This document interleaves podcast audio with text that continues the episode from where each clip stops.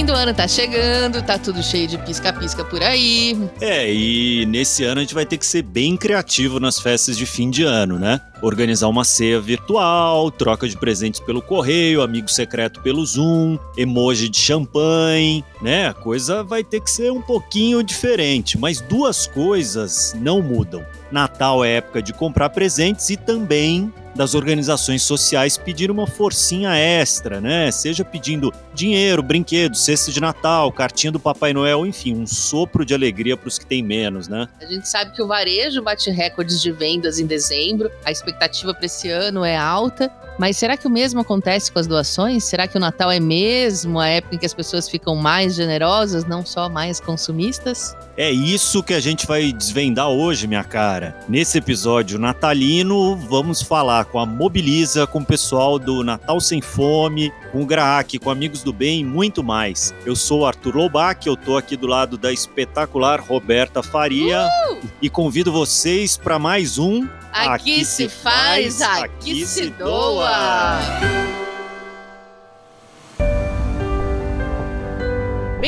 Bem-vindas, doadoras! Bem-vindos, doadores! Esse é o seu podcast semanal trazido a você pelo Instituto MOL e o Movimento Bem Maior, com informações, ideias, inspirações para a gente construir um Brasil que doa mais e melhor. E hoje nós vamos conversar sobre esse fenômeno da solidariedade natalina, digamos assim, né? A gente sabe que é um período de compras, aliás, mesmo com a pandemia, a expectativa é do aumento de vendas, o varejo está otimista, as associações do setor estão projetando aí movimentar mais de 37 bilhões de reais no Natal de 2020, né, 2,2% a mais do que o ano passado, segundo a Confederação Nacional do Comércio de Bens, Serviços e Turismo. É um movimento puxado pelas festas, a gente sabe, né? E também pelo aumento temporário da renda. Mesmo num ano de tremenda crise econômica como estamos e da atual taxa recorde de desemprego de 14,6%, Ainda assim, em todo o Brasil, segundo o Diese, o pagamento do 13º salário tem o potencial de injetar na economia cerca de 215 bilhões em 2020. São 80 milhões de brasileiros favorecidos com um rendimento adicional em média de R$ 2.458.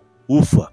E aí, no meio dessas contas todas, tantos números, tantos bilhões, será que sobra um dinheirinho para doar também? Ao menos é o que parece, né? Para saber mais disso, nós chamamos o Rodrigo Alvarez, da Mobiliza, uma consultoria especializada em desenhar estratégias de mobilização de recursos de filantropia colaborativa para investidores sociais e organizações da sociedade civil. O Rodrigo é formado em administração de empresas e, principalmente, tem bastante experiência em captação e ele veio conversar com a gente aqui um pouquinho sobre essa questão das doações de fim de ano.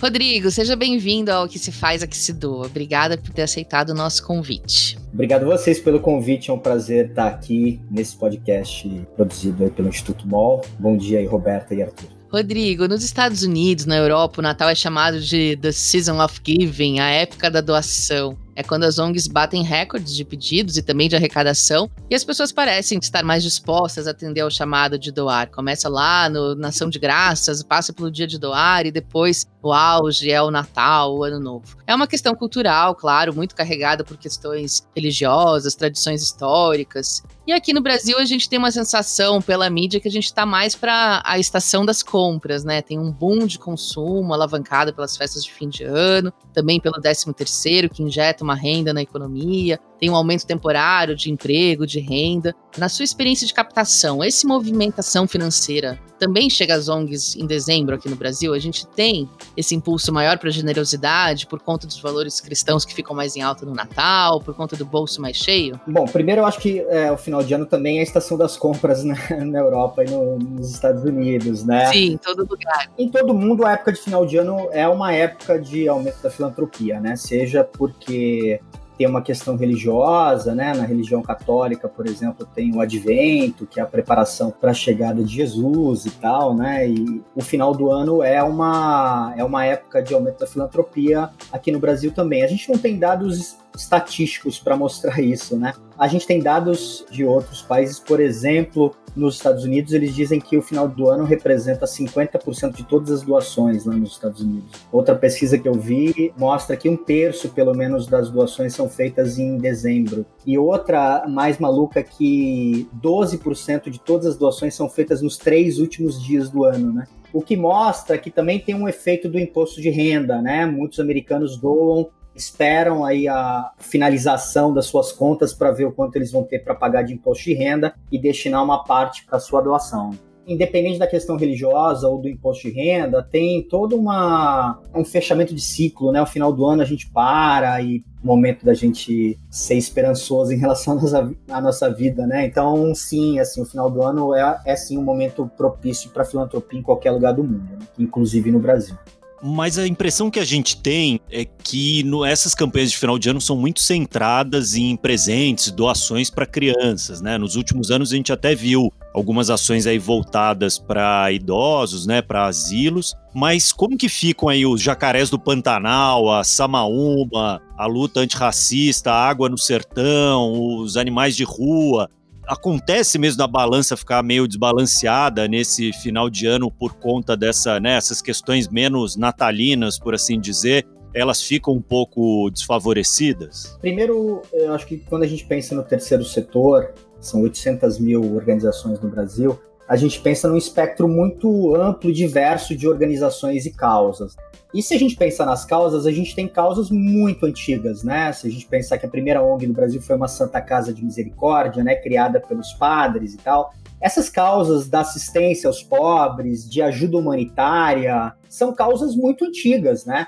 Quando a gente traz essas outras temáticas, elas têm um espaço mais recente no cenário brasileiro, né? Se a gente pensar na temática ambiental é a partir da Eco 92, assim, de 1992, que a temática ambiental ganha força no Brasil, né? Se a gente pensar o marco da luta pela garantia de direitos no Brasil, é da Constituição de 88, né? A gente está falando de coisas muito recentes. O Guilherme 10, que é, se a gente falar de luta antirracista, é uma organização muito antiga. Mas o tema da luta antirracista é um tema do século XXI, né? Então a gente está falando de temas muito recentes que provavelmente vão levar tempo para ganhar espaço no imaginário da população brasileira. É natural que a gente tenha uma cultura filantrópica mais tradicional como cultura do país, na minha opinião, porque o nosso imaginário filantrópico está mais povoado pelas referências de filantropia, dessa filantropia de ajuda aos pobres. Isso é mais antigo na nossa cabeça. Pensar a filantropia como um instrumento de ação para justiça social e ambiental, por exemplo,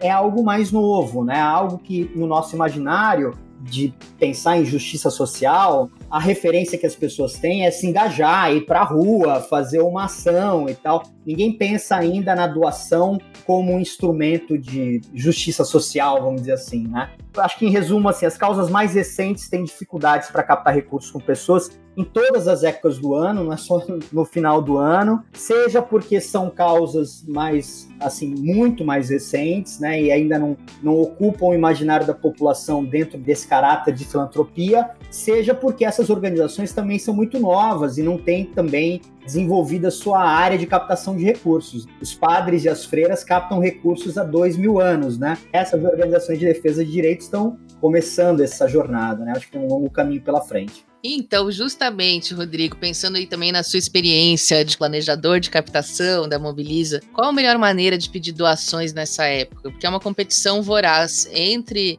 os pedidos das próprias instituições, os apelos de consumo, tem muita gente tentando entrar no bolso do potencial doador consumidor tinha uma tradição há uns anos atrás de fazer produtos nessa época, né? Tinha calendário das ONGs, agenda, cartão de Natal, você recebia pelo correio um kit junto com um boleto para você pagar, né? As grandes ONGs costumavam fazer isso, mas são projetos que são bem caros, né? Você tem sugestões para os captadores que nos ouvem de iniciativas criativas, de retorno interessante que a gente pode sugerir para essa época? Bom, eu vou falar de questões essenciais da captação de recursos, não vou entrar no detalhe de produtos de captação. Eu vou falar do back to the basics, assim, vamos voltar para o essencial, né? Acho que a primeira coisa é importante a gente dizer que se uma organização quer captar recursos com muitas pessoas, muitas organizações não estão acostumadas a captar recursos com o público, né? Estão acostumadas a captar recursos em editais, escrevendo projetos e tal, né? Então, se a organização quer captar recursos com muitas pessoas, ela tem que entender que isso é um trabalho de longo prazo. Primeiro ponto. Segundo, ela tem que entender que para atingir muitas pessoas, essa organização precisa ter redes. Ela precisa estar tá acostumada a falar com o público. Ela precisa ter um mailing. Ela precisa estar tá acostumada a, a se comunicar nas redes sociais. Ela tem que construir a sua base de pessoas que estão interessadas no que ela faz. Se ela não fez isso ao longo da sua vida, não é no final do ano que ela vai montar uma campanha, seja uma agenda, seja uma campanha de crowdfunding, que quer que seja, e achar que vai chover dinheiro. Isso é um, um engano muito grande, né? Com a pandemia, a gente viu muitas organizações, né? Houve uma história, né? Bom, agora a gente não pode mais fazer evento, então agora a gente tem que fazer captação digital, né? Temos que ir para o ambiente digital. E aí, algumas organizações criaram né, campanhas de crowdfunding achando que botar a campanha no ar vai resolver, né? Que existe uma ferramenta que faz com que eu capte recursos. Não existe uma ferramenta que faz com que você capte recursos, né? O que existe é pessoas que estão do outro lado, que são sensibilizadas por ideias e por histórias que as tocam. Então, acho que as duas coisas principais que eu trago aqui é primeiro, se você tem uma boa ideia e se você tem uma boa ideia que se traduz numa boa história, se você consegue contar a história do que você faz com resultados concretos de forma a sensibilizar as pessoas, isso é um primeiro passo. Segundo, você precisa ter rede. Se você não tem rede, se você não tem pessoas que te assistem que te acompanham, seja pelas redes sociais, seja por e-mail. Não adianta porque você não vai fazer milagre. Toda a discussão de furar a bolha, né, que a gente tem feito nesse momento aí de polarização, né, é muito importante. Aí é um grande desafio, né, Roberta e Arthur, porque algumas organizações não estão preparadas para se comunicar publicamente, né? Elas estão preparadas para fazer um bom trabalho, um trabalho que atende a população e tal. Mas se comunicar é parte da missão. Eu acho que muitas organizações estão se dando conta disso e o processo de comunicação também é um processo de romper barreiras internas. Rodrigo, daí eu, eu, trago aqui uma questão que a gente ouve de 10 entre 10 organizações que procuram a gente aqui na MOL, que é como transformar doadores casuais em doadores recorrentes, né? Como aproveitar essa solidariedade de Natal, né, que atrai novos doadores, tudo para permanecer na escolha desses doadores, né? O que fazer ali depois do Natal, em janeiro, em fevereiro, para continuar com esses doadores que fizeram uma doação de fim de ano? Eu acho que tem vários aspectos, Arthur, mas eu ressaltaria aqui dois aspectos. Primeiro, o que faz um doador deixar de doar? E a resposta clássica é: eu não sinto que eu faço a diferença. O que faz um doador deixar de doar é ele não perceber que ele faz a diferença naquela organização e naquela causa. Segundo, é a persistência. Muitas vezes uma pessoa precisa ser mobilizada por diversos canais e diversas vezes para tomar uma decisão de doar. E em terceiro lugar, eu acho que é a conveniência, ser fácil doar, né? Então, as pessoas, se for muito complexo doar, se tiver que acessar uma conta corrente, botar os dados, tem muita gente que faz, né? Mas tem que ser fácil doar, né? Tem que ser imediato, assim, tem que ser muito simples, como pedir uma, um Uber ou como, como pedir uma comida no iFood, né? Mas eu acho que o principal é a relevância, né? Ter a proximidade com essas pessoas e mostrar a relevância dessas pessoas para a sua causa, né? Muitas ONGs costumam olhar para os doadores como se fosse um caixa eletrônico, né? Não tem que dar nenhuma satisfação, né? É, não tem que dar nenhuma satisfação ou desalmam quem está do outro lado, sabe, Arthur? No final das contas, tem uma pessoa do outro lado que merece respeito, precisa ter voz, ela precisa ser ouvida, né? E para quem já é doador, podemos dar aqui umas dicas para doar mais e melhor nessa época do ano? Tem umas coisas já clássicas, como adotar cartinhas de crianças para o Papai Noel nos correios, organizar uma festa ou visita a uma instituição do seu bairro. Você tem outras ideias para o pessoal doar melhor esse final de 2020? Ah, a minha sugestão é que as pessoas encarem a doação do mesmo jeito que encaram qualquer outra forma de usar o seu dinheiro, né? Então pesquisem, se interessem, dediquem tempo a isso, né? A ideia também é de diversificar suas doações, fazendo doações em organizações mais conhecidas, né? que a gente tem mais segurança de investir, e também fazer doações em outras organizações, em coletivos, em organizações que estão começando, é, e aí eventualmente pedir para que alguém, ao invés de dar um presente para você, doe para uma organização que você indique, pode ser uma boa alternativa aí de final de ano. Que legal. Muito legal. Muito legal. Rodrigo, obrigado por essa aula, por essa participação. Acho que as suas respostas vão inspirar muitos planos para 2021. Pô, eu que agradeço. Foi um prazer participar desse podcast e até a próxima. A gente adorou essa conversa. E se você está ouvindo, continua com a gente, que no final do episódio a gente tem. Vai ter, vamos botar o Rodrigo na fogueira. No paredão. Quero saber para onde foi essas doações do dia de doar desse ano.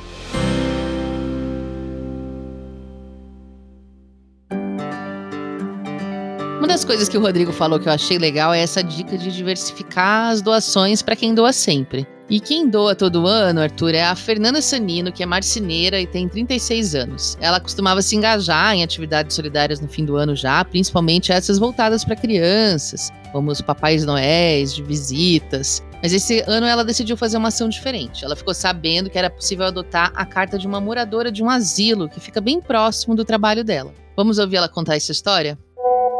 A experiência de doar esse meu tempo no final de ano é sempre gratificante. Não é a primeira vez que eu faço, eu sempre faço para crianças, então ou eu pego a cartinha do correio, ou eu pego de alguma instituição próxima, ou eu tento fazer alguma doação. Então, eu acho que é o mínimo que a gente pode fazer, é, agradecendo né, pelo ano que a gente teve e pensando nas pessoas que não têm esse mesmo privilégio que temos, né, que particularmente eu tenho. Sempre contribuo no final do ano.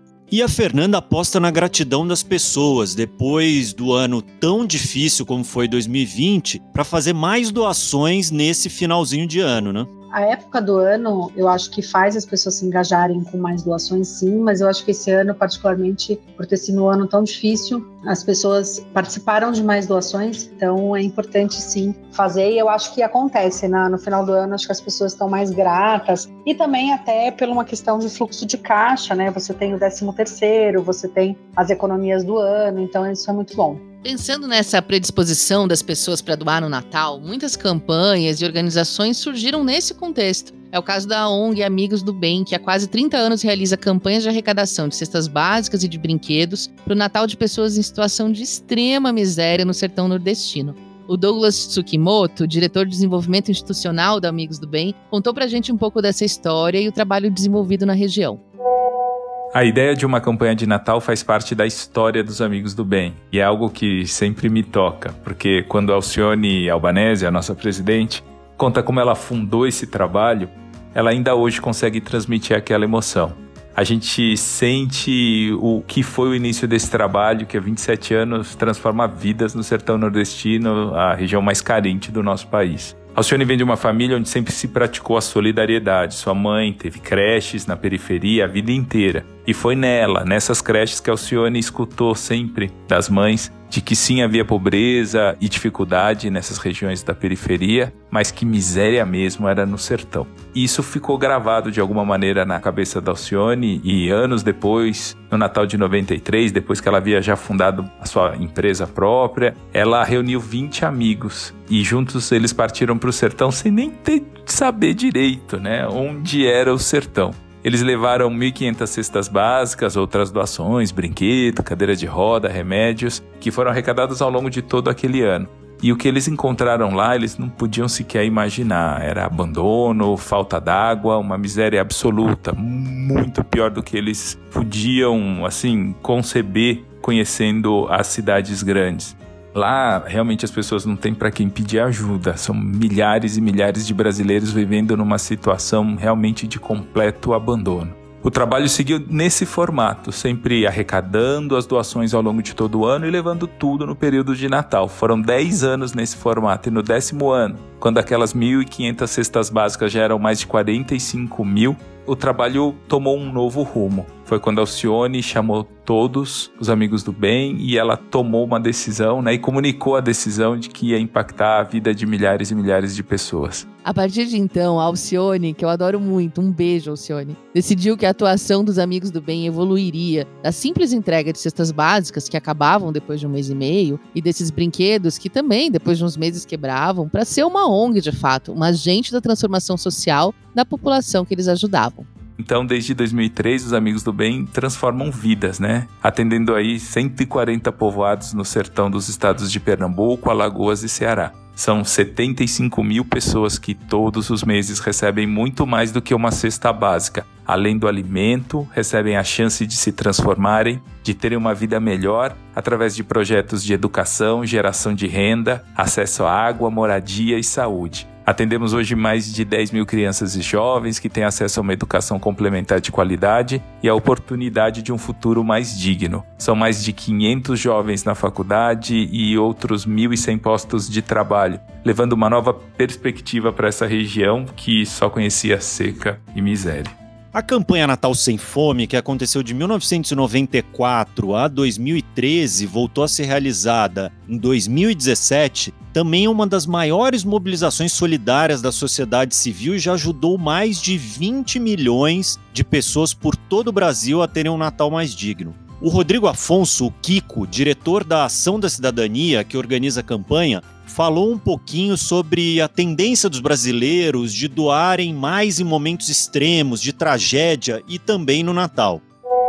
O brasileiro doa bastante no final do ano. A gente tem uma visão muito clara de que as doações dos brasileiros são muito focadas em momentos né, pontuais, seja com uma tragédia acontecendo, um avião caindo. Quando acontece uma tragédia, o momento imediatamente posterior a isso tem o engajamento do brasileiro. Isso está claro, realmente nesses momentos é muito solidário. Mas passado esse momento, no momento que a tragédia vira drama, as pessoas não, não se sentem confortáveis de ficar aplicando todo mês aquele, aquela doação em algo que para eles não é não é efetivo, mas o Natal é um momento onde as pessoas seja por motivos religiosos, seja por uma questão realmente emotiva aí de, de final de ano, de família. As pessoas acabam olhando para essa época por uma visão mais solidária, de trazer um pouco de esperança para as outras pessoas, é engajar pessoas na questão de solidariedade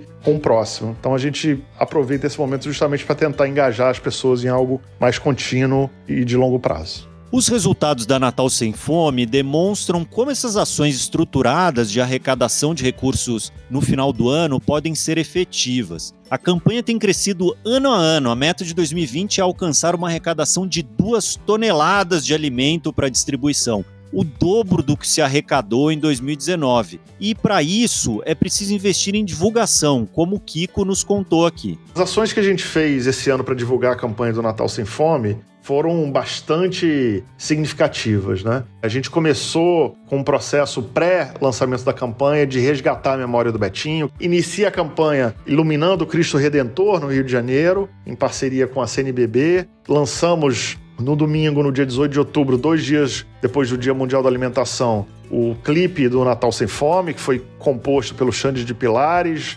Mosquito, criando uma, um clipe como se fosse o We Are the World, que foi interpretado com mais de. Mais não, são exatamente 28 artistas cantando essa música, dentre eles Chico Buarque, Caetano Veloso, Ivete Sangalo, Daniela Mercury, Emicida, clipe absolutamente maravilhoso que tem trazido muita gente para a campanha, para entender pela primeira vez a campanha do Natal Sem Fome. Isso já está provado nas nossas campanhas. Quanto mais a gente investe em marketing, quanto mais a gente investe em captação, muito mais a gente consegue entregar de cestas básicas. A minha amiga Tamia Lersdorfer, superintendente de desenvolvimento institucional do GRAC, também concorda que a celebração das festas de final de ano e o dinheiro extra no bolso despertam a solidariedade nas pessoas. Mas ela reforça que, mesmo assim, é preciso se planejar bem e executar ações estruturadas para desencadear essas doações. Ou seja, se você não tiver uma boa campanha para pedir, os recursos não vão aparecer na sua conta só porque é Natal. O final do ano é sempre uma data onde as pessoas se sentem mais solidárias e já existem muitos movimentos em prol de causas e de pessoas nesse período. Então é sim um momento onde você pode criar oportunidades para buscar mais doações. A doação não acontece sozinha, precisa ter uma ação vinculada. É um momento que as pessoas também recebem o 13 terceiro, né, o final de novembro e dezembro, então elas têm um dinheiro a mais aonde também é uma oportunidade de se pedir uma doação a mais. Então, eu acho que sim, que a gente pode ter ações sim voltadas no final do ano que gerem mais doações para as organizações de um modo geral. De novo, reforçando, nenhum movimento de doação ele acontece muito sozinho a não ser quando você tem uma grande repercussão na mídia relacionada à causa ou ao trabalho social que é realizado. Caso contrário, precisa ter sempre ações de estímulos para que as doações aconteçam. Tá certo, Tami. Já que o pessoal doa mesmo no fim de ano, as organizações precisam se preparar para captar esses recursos e continuar com as ações no resto do ano. Agora a gente falou bastante sobre o consumo do Natal, mas tem um jeito muito bom de conciliar aquela compra de presentes com uma boa ação no fim do ano, né? É só investir em um produto social, né, Roberta? E quem sabe de tudo de produto social, que são aquelas mercadorias que só de comprar a gente já ajuda causas, é a Duda. Vamos ouvir a dica dela? Oi, gente! Eu sou a Duda Schneider e esse é o quadro Produto Social da Semana. A dica de hoje vai para você que está procurando um presente de Natal com ainda mais significado. A Casa Reviva é uma loja online física com lojas no Rio de Janeiro e São Paulo e que tem produtos lindos com renda revertida para projetos sociais que fornecem água potável e educação para pessoas no Brasil e na África. Lá na Casa Reviva você encontra muita opção de decoração, é tudo muito charmoso, muito diferente, tem vários objetos de arte em parceria com artista, cosmético, moda e até item para seu pet. Então tem realmente opção de presente para todo mundo. E o que é ainda mais incrível é que todos os produtos fazem parte da rede Reviva. Então são produtos feitos por artesãos brasileiros que promovem novas formas de consumo, gera renda para mais pessoas e possui um processo de produção consciente. É o ciclo completo mesmo que faz bem para todo mundo. E a ONG beneficiada por tudo isso e responsável pelo impacto leva o mesmo nome que eles, que é a ONG Reviva. Só em 2019, com a Casa Reviva e a marca de moda Voz, que faz parte do mesmo grupo e doam 100% do lucro para a ONG, foram arrecadados cerca de 50 mil dólares que foram investidos em locais como Jardim Gramache, no Rio, e Moçambique, na África. Como exemplo de algumas ações que eles fazem, tem atendimentos médicos e odontológicos, 1,5 toneladas de doação, construíram biblioteca, isso beneficia milhares de crianças e pessoas. Incrível, né? Fica a dica para você fazer a sua listinha de Natal por lá. Entra aí no site www.casareviva.com. Não terminando ainda, temos mais uma dica hoje, que é para você que é fã do presente mais tradicional do Natal, queridinho de todo mundo, que é o panetone, o chocotone. Então a Casa Balduco, que é quem tem um dos panetones mais famosos e gostosos de todos, em uma parceria incrível com a MOL. Então a gente não poderia deixar de contar aqui. Em todas as lojas da Casa Balduco você encontra venda nos caixas dois modelos lindos de cartão para dar junto com o seu presente. São cartões que encaixam na sacola, na alça da sacola, você pode destacar ele depois. A ilustração da frente é linda, com mensagens de Natal super fofas. E dentro ainda tem um espaço para você deixar aquele recadinho escrito à mão e completar o seu presente. Além do cartão ser muito lindo e custar só R$ 4,90, Cada venda gera uma doação para o Instituto Fazendo História. O Instituto Fazendo História é uma ONG que apoia crianças separadas de suas famílias para que elas se tornem capazes de construir histórias de vidas potentes. A venda de todos os cartões da coleção pode gerar mais de 40 mil reais para o Instituto Fazendo História, gente. Então, corre na Casa Balduco mais próxima e garanta seu cartão.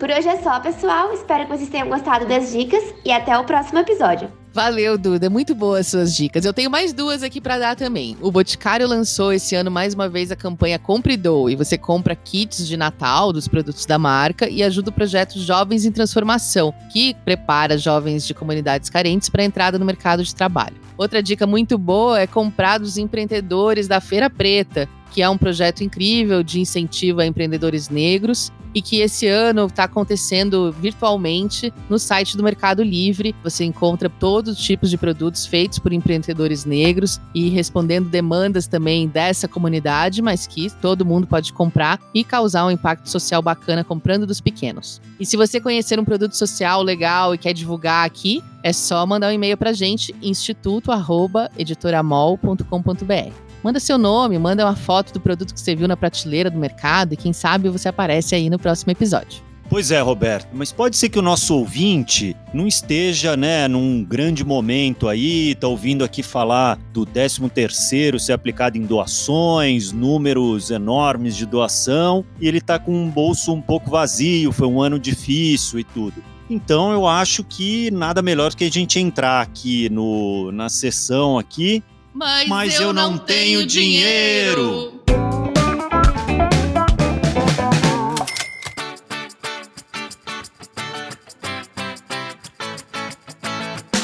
Isso não precisa ser um problema, definitivamente. Toda semana, a Rafaela Carvalho, daqui da nossa equipe de reportagem, traz uma sugestão de doação que não envolva abrir a carteira, botar a mão no bolso. Afinal, a gente sempre pode ajudar de mil maneiras, a gente fala muito isso aqui no programa. A dica dessa semana vai muito bem para quem tem criança em casa, como é o nosso caso, né? Muitas crianças. Conta aí, Rafa.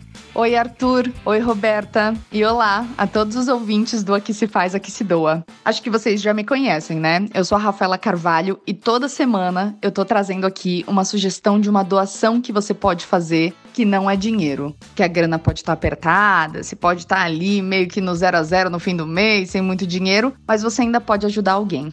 A dica que eu dou hoje é muito voltada para crianças, não para as crianças doarem, se bem que elas podem participar disso também. Mas pais, falem aí, quando os filhos de vocês ganham um brinquedo novo, eles brincam, se divertem e depois de um tempo superam esse brinquedo, né? E aí, em vez desse brinquedo ficar entulhando a sua casa, você pode doá-lo. Uma sugestão que eu dou de caminho para esse brinquedo é a Amigos do Bem, que é essa ONG que a gente já mencionou aqui no episódio. A Amigos do Bem tem um programa chamado Sacolinhas do Bem. Essas sacolinhas são pacotes grandões que são preparados para serem dados de presente para crianças no sertão nordestino. E aí esse pacote é um embrulho com roupa, peça de roupa íntima, meia, calçado, kit de higiene e também um brinquedo. Eu fui na Amigos do Bem uns anos atrás e foi muito emocionante ver a linha de produção que eles têm de limpeza de brinquedos que já estavam em bom estado, mas a Amigos do Bem renova e os torna novos. E juro, gente, parece que acabou de sair de uma loja de brinquedo novinho em folha.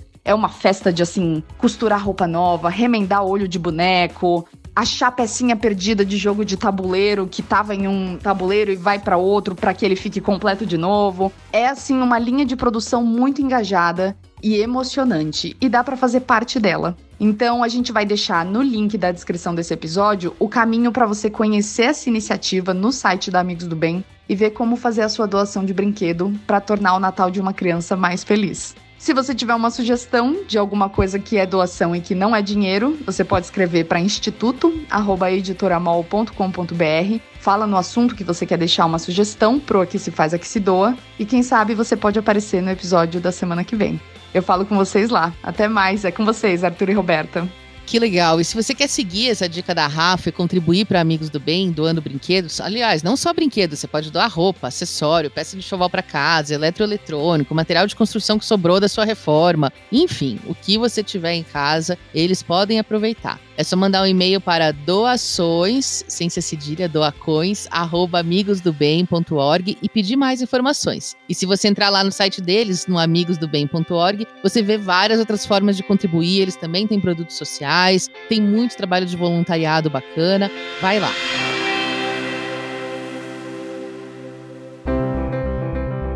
Bom, e agora para encerrar o programa, chegou o momento que nossos ouvintes já adotaram como que eles mais gostam, que é a rodada relâmpago. A gente vai botar o Rodrigo Alvarez aqui numa cilada, né? Brincadeira. Oh, não. não. a ideia é bem simples. Cilada Rodrigo. do bem. A gente vai fazer umas perguntas e você responde rápido a primeira coisa que vier na cabeça, tá bom?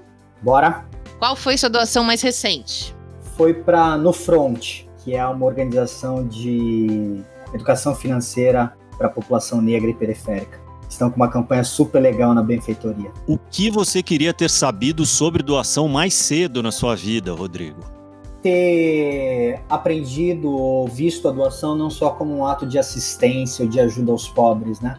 Mas também como um ato de reparação de injustiças sociais. Eu nunca vi a doação dessa forma e hoje eu vejo de todas as formas da gente usar o dinheiro, que são comprando, emprestando, investindo ou doando, eu vejo hoje a doação como um instrumento que tem maior potencial para desbloquear a criatividade e a potência da sociedade, né?